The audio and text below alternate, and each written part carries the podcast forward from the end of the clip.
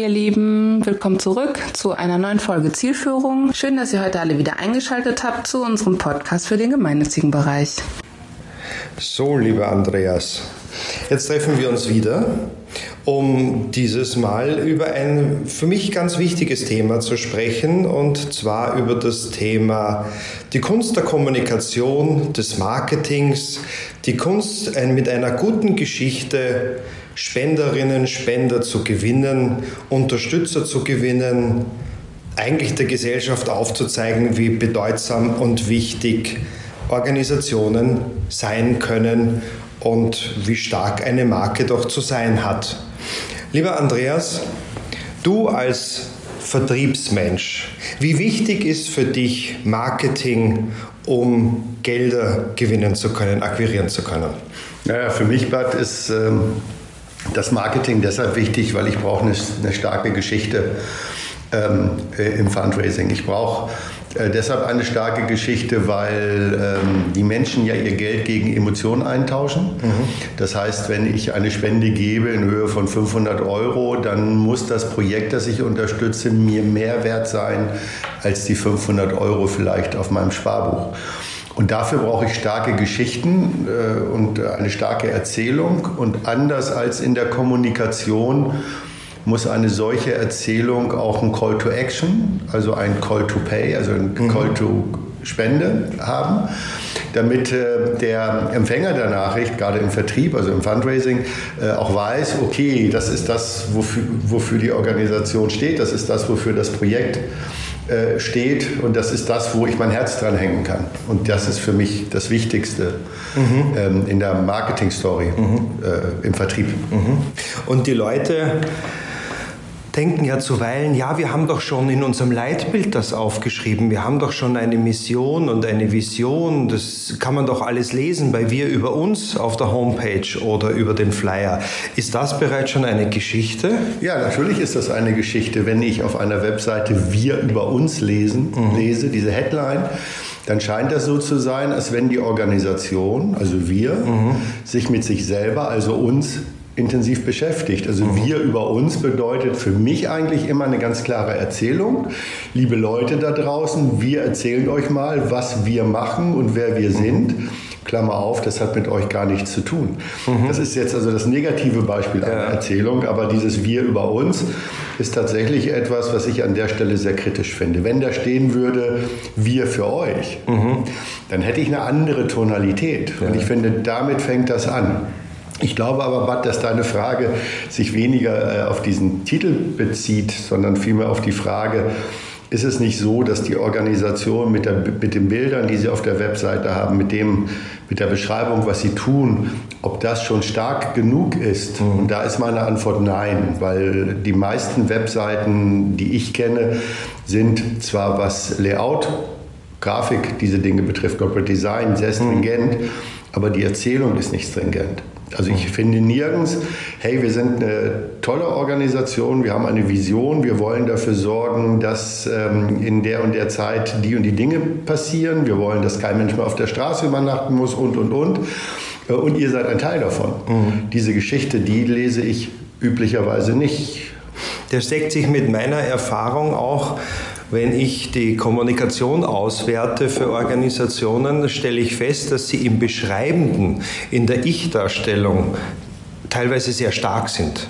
Teilweise so, dass du dir denkst, äh, was wollen sie uns damit sagen, weil sie sich verzetteln oder weil sie in Fachtermini unterwegs sind, die die geneigte Leserin, der geneigte Leser nicht wirklich sofort versteht, wenn er nicht aus dem Fach kommt.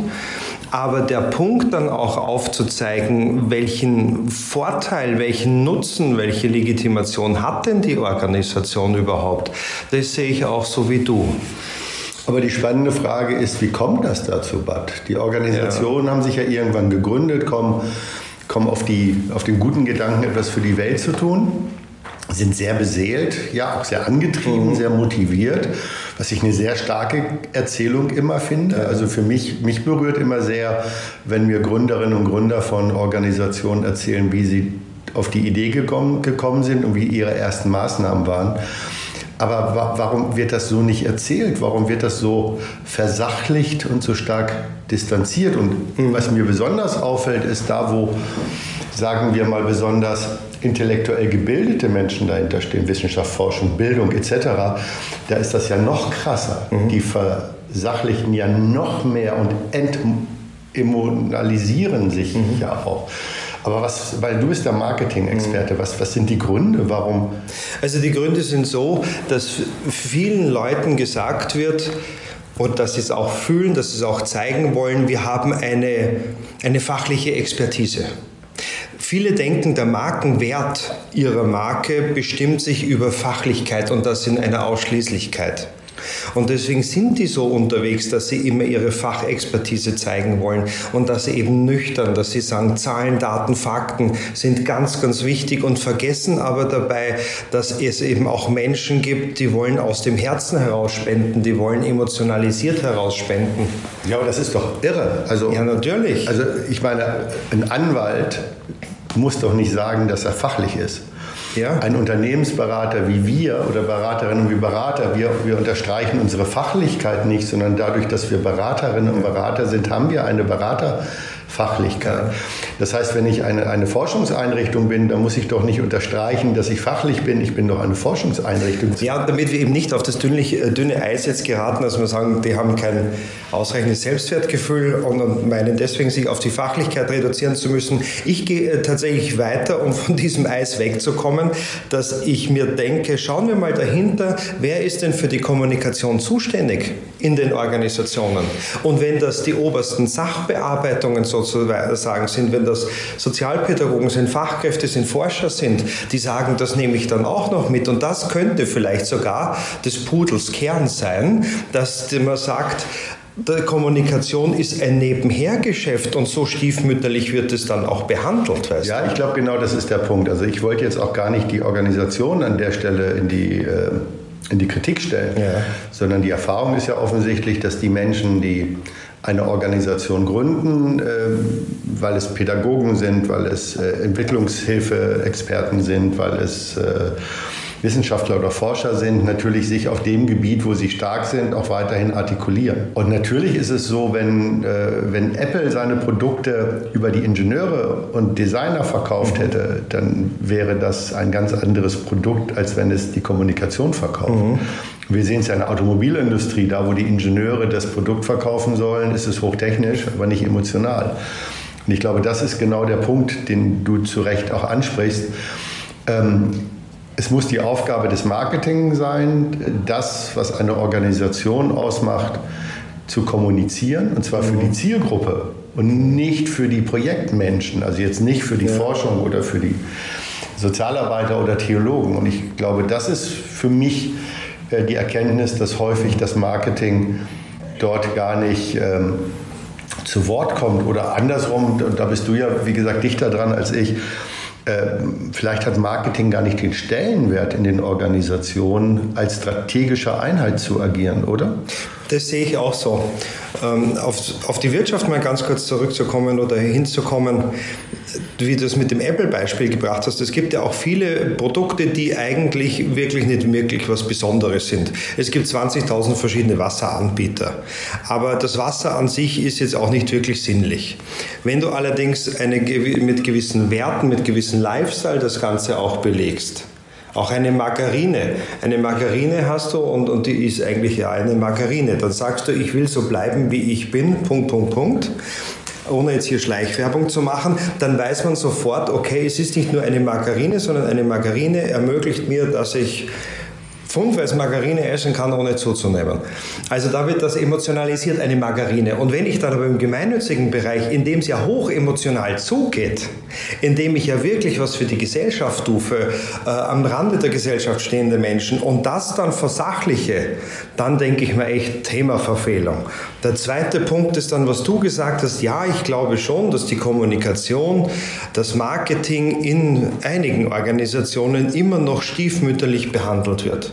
Weil man immer noch denkt, naja, das ist so ein bisschen so Fundraising-Unterstützung machen wir halt auch einen Jahresbericht und meistens kommt der Jahresbericht dann raus, dann ein Jahr später oder ein Dreivierteljahr später, dann ist das Wissen, das da drin ist, so, hält so lang wie Fisch, interessiert eh keinen mehr.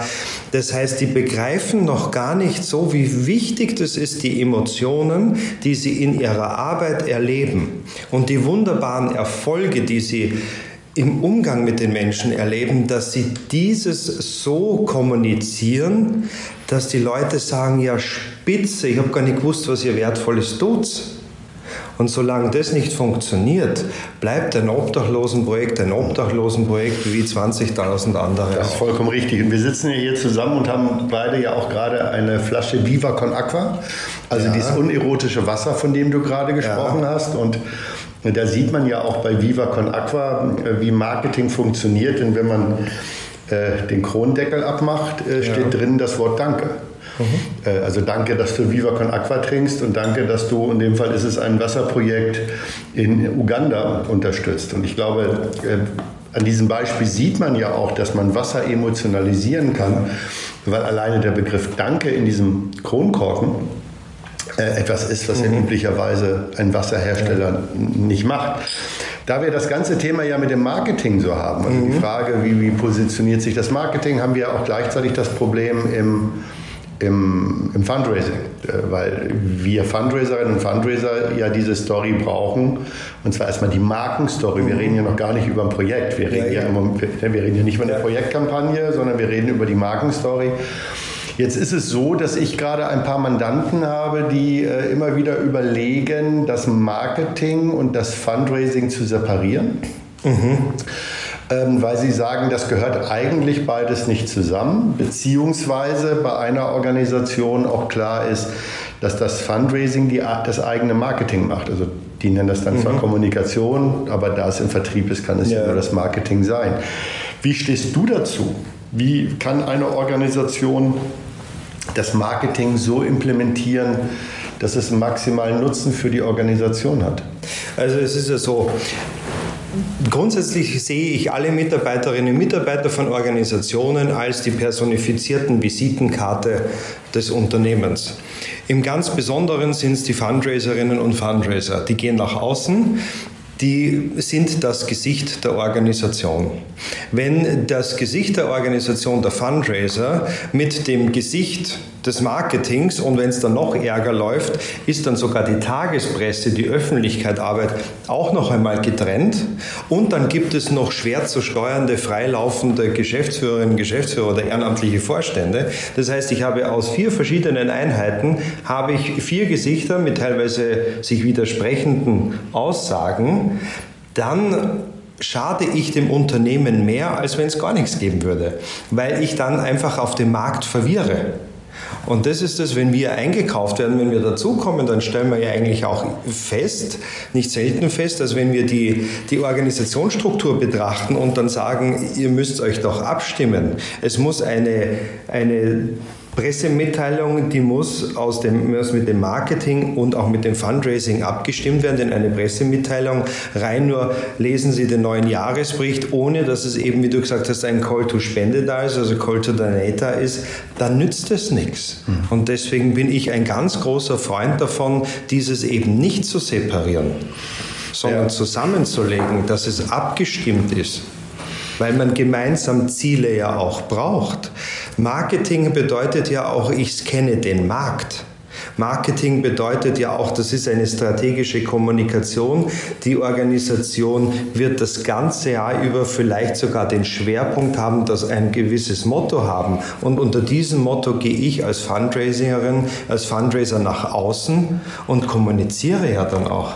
Das, deshalb ist ja auch in diesem Marketing-Mix, das wir ja, ja äh, auch, auch, kennen, äh, ja neben den Kommunikationswegen, den Kommunikationsinhalten, dem Preis, also der Spendenhöhe, äh, alle diese Dinge zusammengefasst. Und ich glaube auch, dass diese Logik, das Marketing und Fundraising, Marketing und Vertrieb, dass das zusammengehört, dass das in eine Hand gehört, ja. das halte ich für vollkommen richtig. Ich weiß auch, dass große Organisationen, du weißt, ich habe viele Jahre für die Johanniter Unfallhilfe mhm. gearbeitet, die ja auch nur mit noch viel mehr gemacht hat als das Fundraising. Die hatte noch eine eigene Kommunikationsabteilung. Ja. äh, weil das eine sehr journalistisch geprägte Arbeit war, die dann die Mitgliederzeitung erstellt hat, aber auch dann natürlich die Presseanfragen bedient hat. Die hatte politisch eine andere Aufgabe als das Marketing. Und da glaube ich, ist eine Trennung zwischen Öffentlichkeitsarbeit, also Kommunikation und äh, Marketing sinnvoll, aber sonst glaube ich auch gehört das zusammen. Wir haben ja eben darüber gesprochen, und ich habe es ja gerade gesagt, dass wir im Moment ja über die Markenstory ja. reden. Quasi über Viva Con Aqua und nicht über das Wasserprojekt Uganda, das hier gerade mhm. auf meiner Wasserflasche steht. Warum ist aus deiner Sicht nochmal diese, diese Marke so wichtig, gerade auch im Fundraising? Weil manchmal verzichten ja auch Organisationen auf die Marke und sagen, naja, mir reicht ja das Wasserprojekt. Ich stelle da so ein paar Menschen drumherum, die mhm. Wasser trinken und habe fröhliche Bilder. Das ist stark genug. Da muss ich jetzt ja nicht noch meine Marke mhm. positionieren. Das lenkt ja vielleicht auch den ja. Betrachter nur ab. Ja, es ist so, dass viele denken oder viele leiden unter dieser Projektitis. Sie, sie beschneiden ihre eigene Kreativität dahingehend, dass sie eben nicht sagen, wir von dem Unternehmen so und so, wir von der Organisation, sondern ein kleines Projekt, weil sie auf dem Markt seinerzeit festgestellt haben, am besten, um Spenden einzuwerben, sind Tiere, dann kommen Kinder, dann kommen die Zielgruppen aber es gibt doch eh keine Personalkostenübernahme, keine Overhead-Kostenübernahme für die Marke, für das Große. Und so haben die sich selbst dann reduziert im vorauseilenden Gehorsam. Und es gibt aber auch einige Stiftungen, die tatsächlich nur immer den Endverbraucher, also die, die begünstigten Menschen unterstützen und für das andere sagen, das musst du alles selber leisten. Deswegen kommen die gar nicht mehr, mehr auf den Gedanken, den, den Wert ihrer Marke mal anzuschauen, die Reichweite ihrer Marke anzuschauen, weil es natürlich auch einen gewissen Mut erfordert. Wenn ich selber für mich den Antrieb habe, als Fundraiserin, als Fundraiser, innerhalb kürzester Zeit Mittel einzufahren, dann nehme ich ein konkretes Spendenprojekt und dann gehe ich konkret auf die Summe, das ist alles überschaubar weil es ein anderer Zugang ist, wenn ich mit Spenderinnen und Spendern rede, zu sagen, schau mal, werde Teil der Familie so und so, werde Teil von dem Vorhaben, sei Pionier, sei Mitgründer, komm, wir haben vor, was Größeres zu machen das erfordert eine ganz andere Art der Kommunikation und da ist es nicht automatisch so, dass ich dann mit den üblich Verdächtigen, ich mache da Crowdfunding, dann mache ich diesen Spendenbrief, dann mache ich das, sondern ich muss da kreativer sein. Und wenn aber der, der Druck innerhalb der Organisation so ist, dass man sagt, komm, wir haben jetzt das Projekt, das musst du jetzt mitfinanzieren, dann vergessen die einfach auch die Marke zu kommunizieren. Auf der anderen Seite stellen wir allerdings auch fest, dass es oftmals reicht, dass Spenderinnen und Spender sagen, Mensch, ihr seid von der Firma, von der Organisation so und so, das, was ihr macht, das ist gut. Ja, ich, ich denke, das ist auch genau, genau für mich im, im, im Vertrieb, also im Fundraising der Punkt. Äh, ich bleibe jetzt mal äh, bei den Kolleginnen und Kollegen von Viva Con Aqua. Äh, es gibt ja unzählige Wasserprojekte. Mhm. So, wir haben viele Organisationen, die sich um Wasser kümmern. ADRA, Welthungerhilfe, mhm. ähm, Johanniter, Malteser, ich weiß es nicht. Äh, das heißt, das ist eigentlich beliebig austauschbar. Mhm. Ich, ich, kann mir aussuchen, welche Wasserprojekte ich mhm. unterstützen kann. Äh, ich merke aber gerade bei dieser Marke Viva Con Aqua, die ähm, auch bei meinen Kindern äh, sehr mhm. akzeptiert ist, weil die das sind coole Jungs und Mädchen, die kommen in die Schulen und äh, laden ein zu ähm, äh, Läufen äh, zugunsten von Viva Con Aqua und, und da geht es den Kindern, äh, also zumindest meinen Kindern, gar nicht ums Wasserprojekt. Mhm. Denen geht es um die Marke. Die ist mhm. ja sehr, sehr St. Pauli gebrandet, was ja mhm. uns in Hamburg eine große Rolle spielt. Und dieses Markenbewusstsein, das haben die Kolleginnen und Kollegen da wahnsinnig gut im Blick. Das heißt, wenn ich das übertrage auf unsere, auf unsere Kapitalkampagnen, die, mhm. die wir begleiten, da wo es vielleicht mal um fünf oder zehn Millionen Euro oder Schweizer Franken geht, da ähm, ist es natürlich wichtig herauszubekommen, wofür muss ich diese 5 oder 10 Millionen Euro investieren, was passiert damit. Aber die Frage, ob dieses Geld in diesem Projekt gut angelegt ist, also das Versprechen, das mit dem Projekt verbunden ist, sei es mit einem neuen Lehrstuhl oder sei es mit einem neuen Gebäude, einem Klinikgebäude oder einem neuen Wasserprojekt, hängt erheblich davon ab, ob ich glaube, dass die Marke, die Organisation, die dahinter steht, das leisten kann. Mhm. Deshalb merke ich immer dann, wenn es keine klare Markenstory gibt, funktioniert das Fundraising nicht. Das ist ja auch der Grund, warum wir beide relativ häufig in diesen Kampagnen, bevor wir eine Kampagnenstory entwickeln, nochmal die Organisation abholen müssen, wie ist denn eigentlich eure Marketing-Story? Mhm. Weil Marke ist ja da. Was nicht da ist, ist eine Erzählung, die die Zielgruppe versteht. Das sehe ich ganz genauso, weil ich das Gefühl habe, Marketing wird teilweise noch ein bisschen dämonisiert. Aber im Grunde genommen ist es doch nichts anderes. Wenn wir von Markenversprechen reden, dann ist es so, dass die Leute sagen, okay, das ist das Zutrauen, das ist das Vertrauen darin, dass die Organisation, die gemeinnützige XY die Mittel so zweckentsprechend verwendet, wie ich als Spenderin, als Spender dieses auch möchte. Der zweite, ist, zweite Punkt ist nicht nur die Mittelverwendung, sondern auch die Qualität der Arbeit, und da sind sie ja ganz gut, das stellen sie ja gut dar, das Fachliche, dass die auch tatsächlich gewährleistet ist. Und das ist alles eine Marke. Und das bestimmt auch den Markenwert. Und wenn die sich dann aber fragen, wir möchten noch mehr Spenderinnen und Spender gewinnen, dann muss man ganz nüchtern auch mal sagen, wie ist denn eure Reichweite von eurer Marke? Und welche Wahrnehmung hat sie denn? Und wenn es dann so ist, dass dann ein kleines Projekt die Marke so überstrahlt, dass man sagt, ach so, ihr macht das Obdachlosenprojekt und das Obdachlosenprojekt hat aber nur ein Volumen von 20.000 Euro. Dann wird die große Marke auf dieses reduziert. Dann traut man der Marke das gar nicht zu, dass sie auch mit mehr Geld umgeht und dass sie auch mehr Spender gewinnt. Und deswegen ist es ganz wichtig, dass wir immer eine Erzählung brauchen. Eine Erzählung, die beides miteinander übereinlegt. Das eine ist, wir sind fachlich super duper. Wir müssen nicht Alleinstellungsmerkmale haben, aber wir müssen was Besonderes aufzeigen. Und das Zweite ist dann, wie zeige ich denn das Besondere auf? Indem ich emotionalisierte Geschichten erzähle, nicht Tränendrüse. Sozialvoyeurismus brauchen wir mir nicht. So sieht er aus, der Obdachlose an sich und dank deiner Hilfe schaut er so nimmer aus. Das sind ja Stigmata, das sind Vorurteile, das ist dekotant, das tut man nicht. Aber man möge doch bitte aufzeigen, was das alles ausgelöst hat bei den Leuten, die ich unterstütze, wie gut es denen jetzt geht. Mhm. Ja, das ist, ist vollkommen richtig, weil natürlich die Frage, die Frage, was ist denn, das steht im Mittelpunkt, das erleben wir ja äh, gerade so bei großen Kapitalkampagnen. Ich habe da gerade ein Projekt äh, vor Augen, da soll ein großes Haus für 13, 15 Millionen Euro gebaut werden. Dieses Haus, dieses Gebäude in einer großen deutschen Stadt hat einen starken Namen und dafür wird nun in einer Kapitalkampagne Geld gesammelt.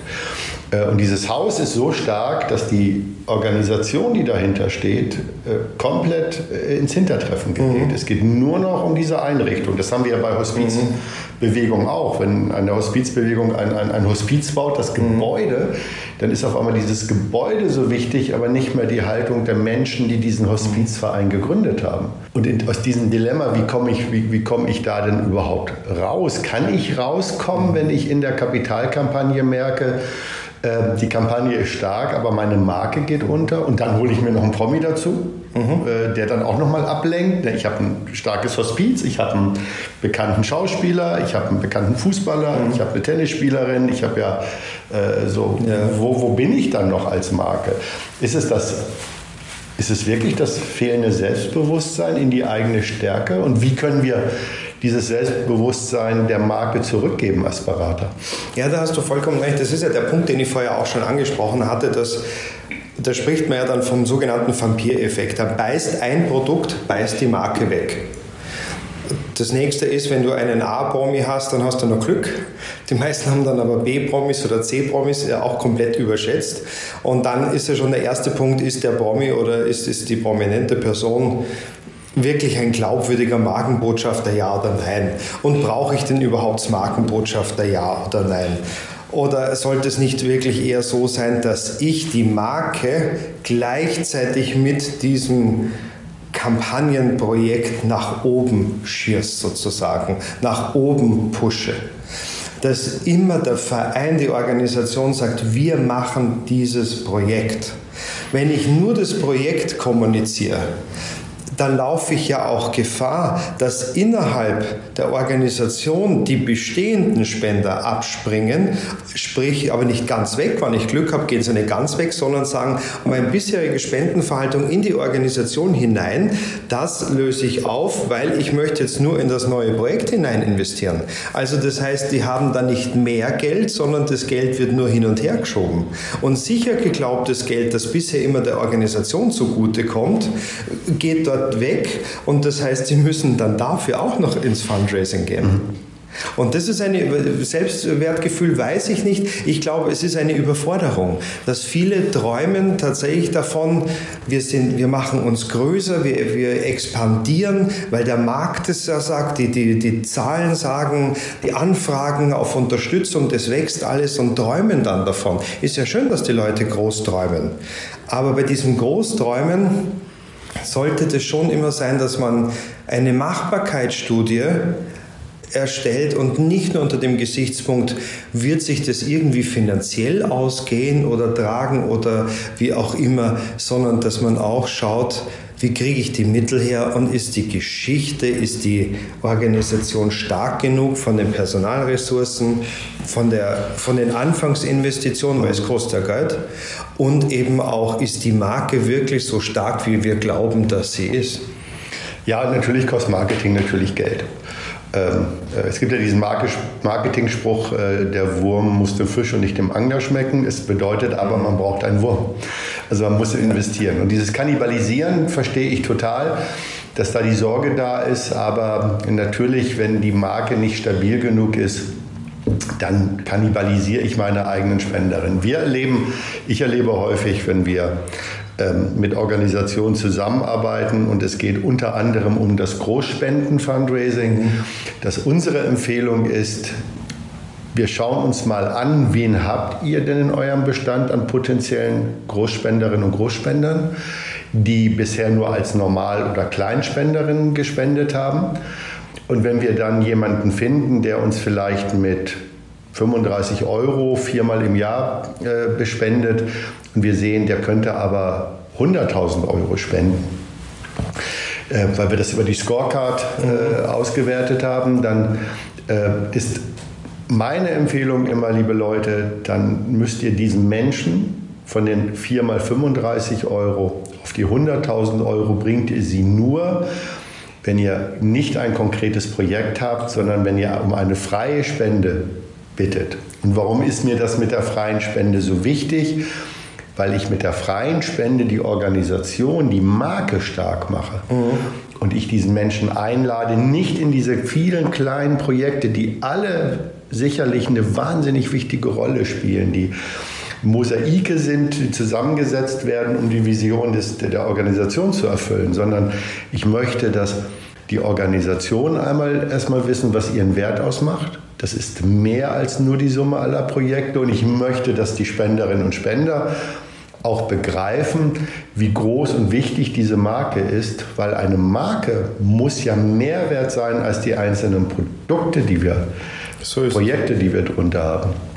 Und das ist, glaube ich, äh, der Punkt, wo wir dann immer wieder merken in diesen Workshops, mhm. denn du entwickelst ja die Markenstory der Organisation ja nicht allein mit deinem Team am runden Tisch in der Münchner Müllstraße, sondern du gehst mit den Mandantinnen und Mandanten in Workshops. Lass uns da zum Ende dieses Podcasts nochmal ähm, beleuchten. Was erlebst du denn bei diesen Menschen nach so einem Workshop? Ist das Verzweiflung? Ist das Irritation? Ist das Verunsicherung? Ist das Klarheit? Ist das Motivation? Was ist das, was am Ende nach so einem Marketing, Markenstory-Prozess mit den Menschen passiert? Also ich erlebe mittendrin eine Verunsicherung, ich erlebe mittendrin eine hohe Irritation weil viele in ihrem Leitbildprozess schon waren oder den vor kurzem abgeschlossen hatten und dann so Vision 2023, Vision 2015 haben, äh, 50 haben. Und dann kommen wir an und dann reden wir auf einmal über das, ja, aber jetzt macht es mal bitte konkret. Also jetzt wollen wir mal nicht die Phrasenkönige werden, sondern tatsächlich ins Konkrete gehen. Was heißt das? Wie ist die Vision sichtbar, erlebbar? Wie ist die, worum seid ihr seinerzeit angetreten? Und dann merke ich, das hat eine irrsinnig katharsische Funktion. Vom, am Ende ist es wirklich, dass die Leute sagen, stimmt, ihr habt eigentlich recht, das ist unser Kerngeschäft. Ja, das ist eigentlich die Zielgruppe, die mir für die wir damals angetreten sind und ob sie irgendwie machen wir schon lange was ganz was anderes. Also es hat tatsächlich eine heilsame Wirkung für die und es entlastet die Leute auch, weil sie nicht sagen, ah, jetzt muss ich das auch noch tun, jetzt muss ich das, ja was soll ich denn noch alles tun, sondern es hilft sie wieder das zu fokussieren und ihr eigenes Arbeiten erlebbarer zu machen, greifbarer zu machen und wir kriegen ja dann auch Rückmeldungen, dass dann auch eine Mandantschaft aus Niedersachsen zum Beispiel dann auch gesagt hat, jetzt tut sie sich viel leichter in ihrem Bekanntenkreis zu sagen, was sie für ein Vorhaben hat oder für, welches, für welche Organisation sie arbeitet. Und das finde ich ist so meine, äh, meine Erkenntnis aus diesen Workshops. Die, ja. Ähm, die Menschen der Organisation, und den Workshop machst du ja idealerweise mit Vorstand, Marketing, Fundraising mhm. zusammen ähm, manchmal auch mit den Aufsichtsräten und den vielleicht auch Stifterinnen und Gründerinnen. Was mir äh, am meisten imponiert, ist, dass dieser Perspektivwechsel gelingt, dass die mhm. Menschen nicht mehr an wir über uns denken, sondern auf einmal ein Bild haben, welche Zielperson sie ansprechen mhm. und in der Lage sind, ihre Erzählung so zu formulieren, dass die Zielpersonen, also die Menschen, die diese Geschichte hören sollen und die danach spenden sollen und nicht nur ihr Portemonnaie öffnen, sondern auch ihr Netzwerk, dass dieser Perspektivwechsel hinein in die Unterstützerinnen und Unterstützer der große der große Sprung ist. Also, weil ich finde, die meisten, also alle Organisationen, die ich kenne, können wahnsinnig gut in den Projekten mit den ihnen anvertrauten Menschen, ja. Tieren, Steinen, Wäldern, Natur umgehen. Da sind sie wahnsinnig sensibel, gut ausgebildet. Sobald es aber um Spenderinnen und Spender geht, da fehlt dann diese Einbindung, die Evaluierung, die Befragung und all diese Dinge. Und dieser Perspektivwechsel, glaube ich, ist für mich dann der Schlussstein, damit ein gutes Marketing, mhm. eine gute Marketingerzählung auch wirkt. Ja, da, ich sehe das auch so, die entwickeln Personas, also Spendergruppen und dann haben sie es identifiziert, das ist alles super. Haben eine Vorstellung, so sieht er aus, der freilaufende Großspender an sich, so sieht sie aus, die Philanthropin an sich. Nur dann, wie spreche ich die Leute an? Da merkst du dann, ob sie eigentlich, hätten wir äh, vorher diese Markenstory oder Kampagnenstory entwickeln sollen und daraufhin dann zu sagen, und wen wollen wir jetzt auch wirklich ansprechen damit? Vorher bringt es nichts. Weil wenn du hast dann Spendergruppen und wenn du nicht diesen Prozess der Markenstory, Kampagnenstory hast, dann weißt du gar nicht, wie du sie anschreiben sollst, ansprechen sollst, wo findest du sie vor. Richtig. Haben wir in den anderen Podcasts ja schon des Öfteren besprochen, weil uns das tatsächlich auch wichtig ist. Ja, jetzt hast du die Personas angesprochen. Ja. Ähm, das wäre eigentlich ein Thema für einen eigenen Podcast. Ja, dann sollten wir es jetzt dann beenden, meinst du? Naja, ich glaube, die Uhr sagt, ja, oh, die, die 30, Uhr. Die ja. 30 Minuten sind um. Ja. Ähm, dann lass uns doch eine Verabredung treffen, dass wir einen der nächsten Podcasts zum ja. Thema Personas machen. Äh, und trotzdem, lass uns doch hier nochmal ein kurzes Fazit geben zum Thema Markenstory, mhm. Markenerzählung. Ähm, magst du Dein Fazit?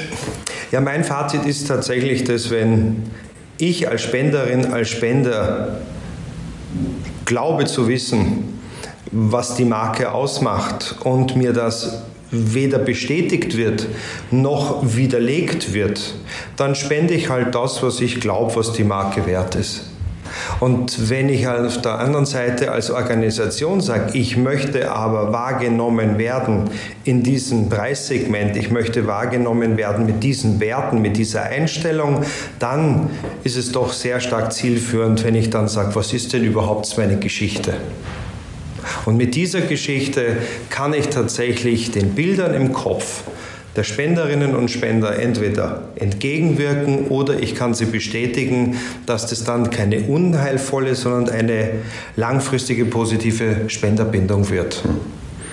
Genau, bei mir ist es so, wenn wir uns anschauen, wie Spenderverhalten ist, äh, und ich habe das Beispiel der, ähm, des Normalspenders 4 mal 35 Euro genannt, äh, und wir schauen uns an, da spendet jemand 140 Euro im Jahr und er könnte 100.000 Euro im Jahr spenden, dann kann ich daraus ableiten, wie stark er sich mit dieser Marke identifiziert.